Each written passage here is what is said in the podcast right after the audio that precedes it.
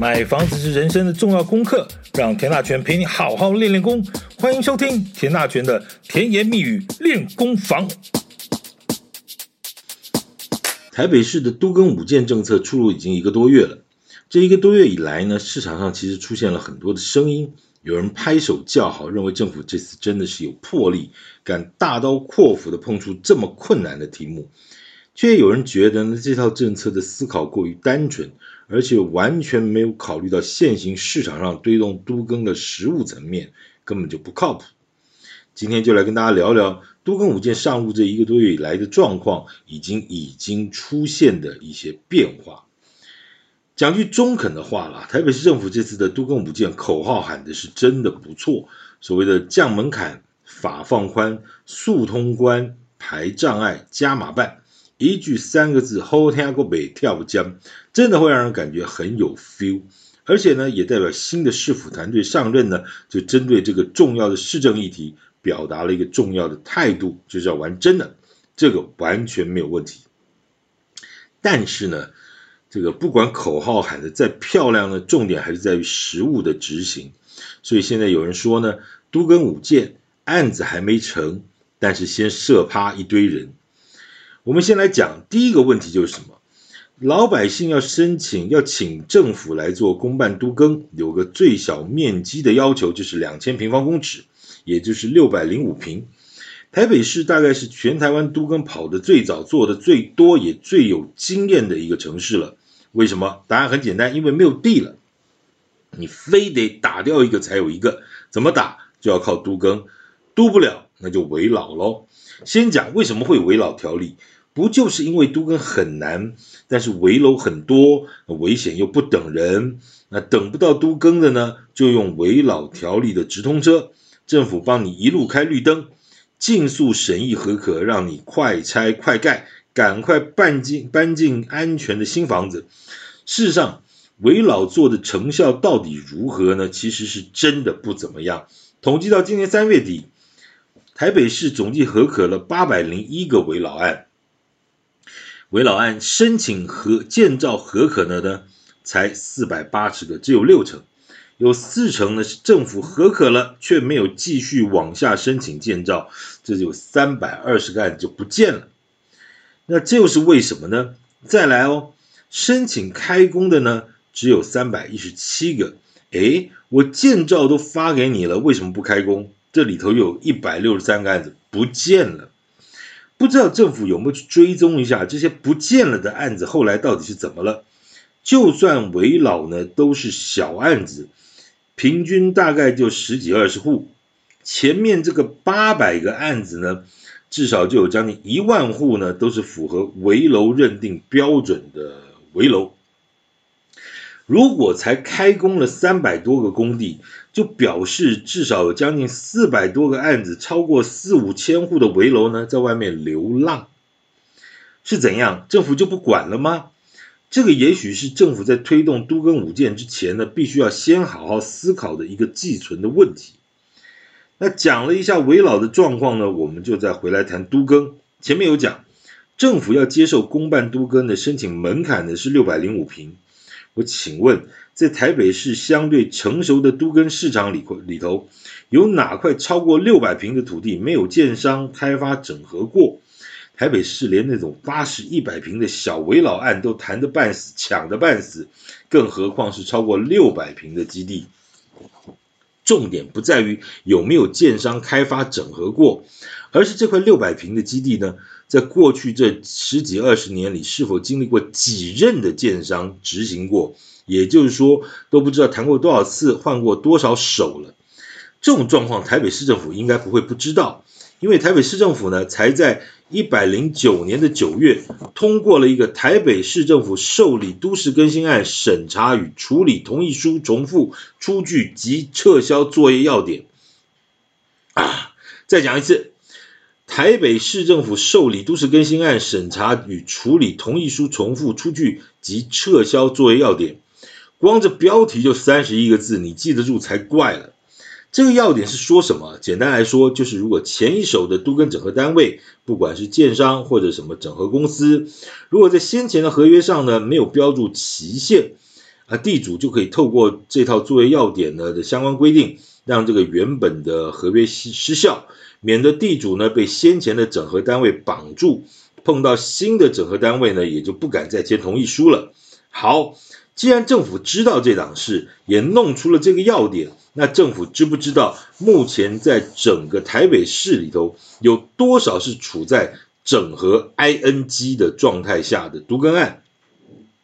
因为都还没有进入实质申请的阶段，所以政府也没有数据，也无从判断，这就是个大大大大大大大大大大大大的问题。来，要启动都更作业，最难的就是从零开始，所谓万事起头难。但台北市政府呢，这支穿云箭一射出去，还不谈未来这个案子做不做得成。不管是建设公司或者都更整合顾问公司这些民间整合单位呢，马上就一箭穿心，中箭落马，而且死在路边了。有这么严重吗？启动都更作业的第一步呢，就是从最初的住户拜访开始。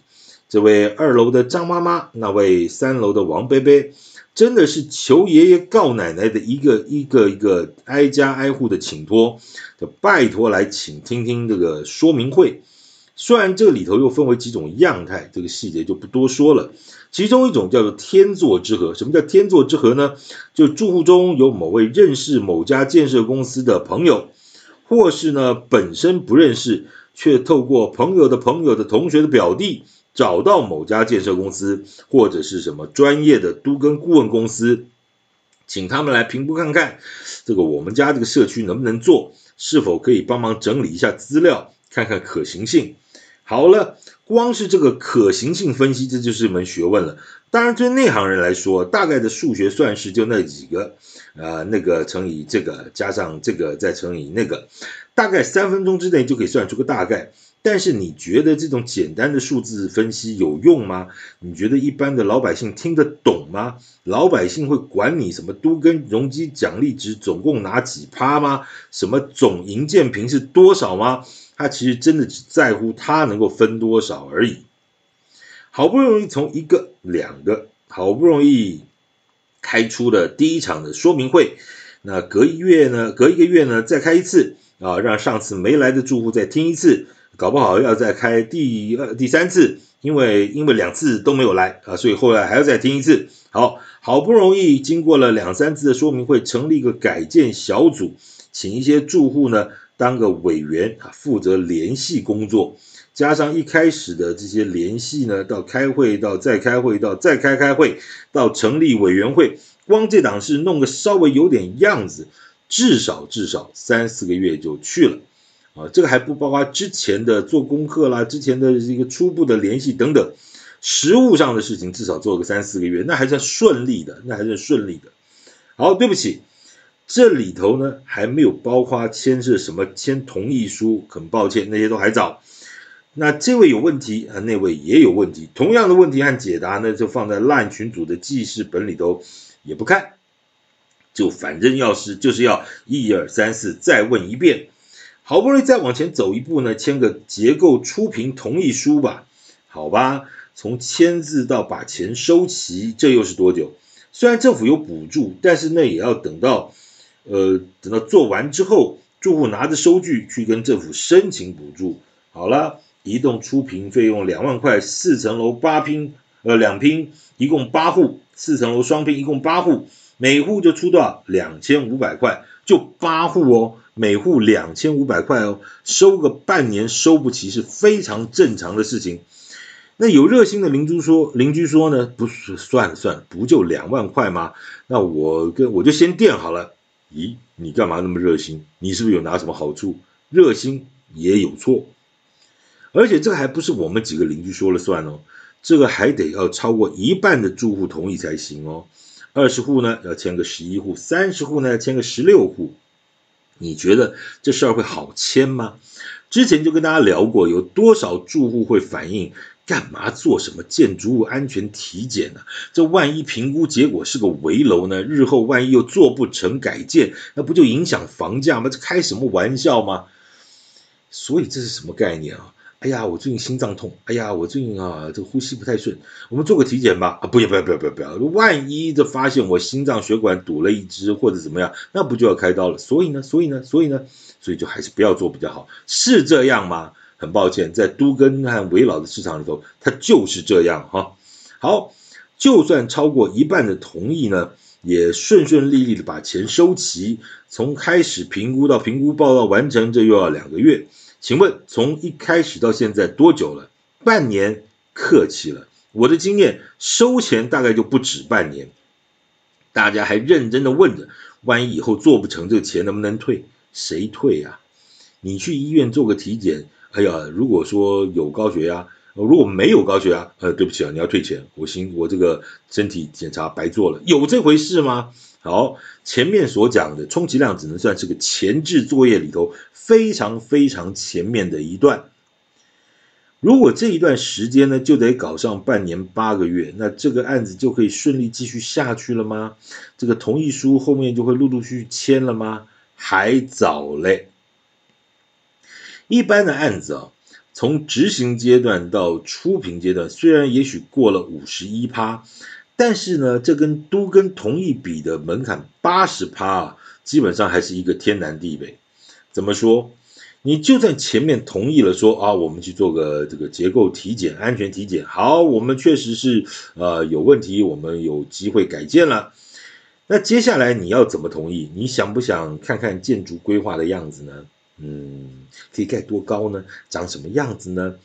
那请问建筑师要不要勾个图给大家看一下呢？那当然要了。那请问建筑师这笔钱谁出？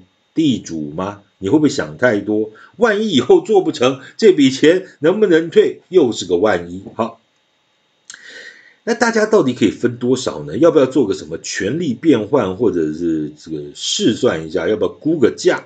那当然要，这样才公平啊。好，那我请问你估价费用谁出呢？其实说实在，这个倒很有意思。你想帮大家出呢，他还不见得想让你出。为什么？怕你出了钱呢，你就会多分两瓶。所以很多案例里头，这笔钱呢，啊，反而其实可能收的比较快，因为牵扯到个别的利益问题。你看看，真的哈，眼睛一看到钱就亮了啊。那看过建筑的规划呢，也完成了初步的估价。如果是自办改建呢，那就要成立都市更新会了。这个时候差不多就可以开始统计一下，到底大家对于改建的同意意愿是多少了。一般来说，在正常状况下，一定会有所谓的死忠派的同意户，可也可能就是最积极也最有概念的一些住户。相对的，这叫做圈圈组。那既然有圈圈组呢，就会有叉叉组。这个叉叉组呢，就是不管你说什么，他都不同意就对了。反正他你讲这个，他就给你万一怎么样；你讲那个，他又给你万一怎么样。他也能够讲出一万个万一的理由，反正他就是不同意，他就给你个叉叉组。但是呢，其实另外还会有一种三角形组。这个三角形组是什么？就叫观望组。他也没有积极的表示同意呢，倒也没有的这个非常冷淡的表示不同意，可能就等着看条件，呃，也可能是可等着看局势。你说他是西瓜组也行啊，就以后看哪边大，他就往哪边站。好，这个随着情势的发展，好不容易好不容易过了五十一趴，过了六十五趴，眼看着就要往八十趴迈进了。嘿，政府这会儿都更五件一出来，什么九十趴降到七十五趴，马上就出现一个西瓜组的住户呢，在群组里发了一句。大家要不要申请公办都更？同意请加一，然后你就看到加一加一加一加一加一加一加一加一加一加一加一加加，三天之内就加了五十个住户。然后呢，群组里头就出现左一个都更五件懒人包，右一个都更危老懒人包，好像之前开过的那些说明会、建筑规划、估价全变那些资料全部不算数。昨日种种，仿佛昨日死。这。这个船过水无痕，喂，长官们，你们难道是在跟民间专业单位抢生意吗？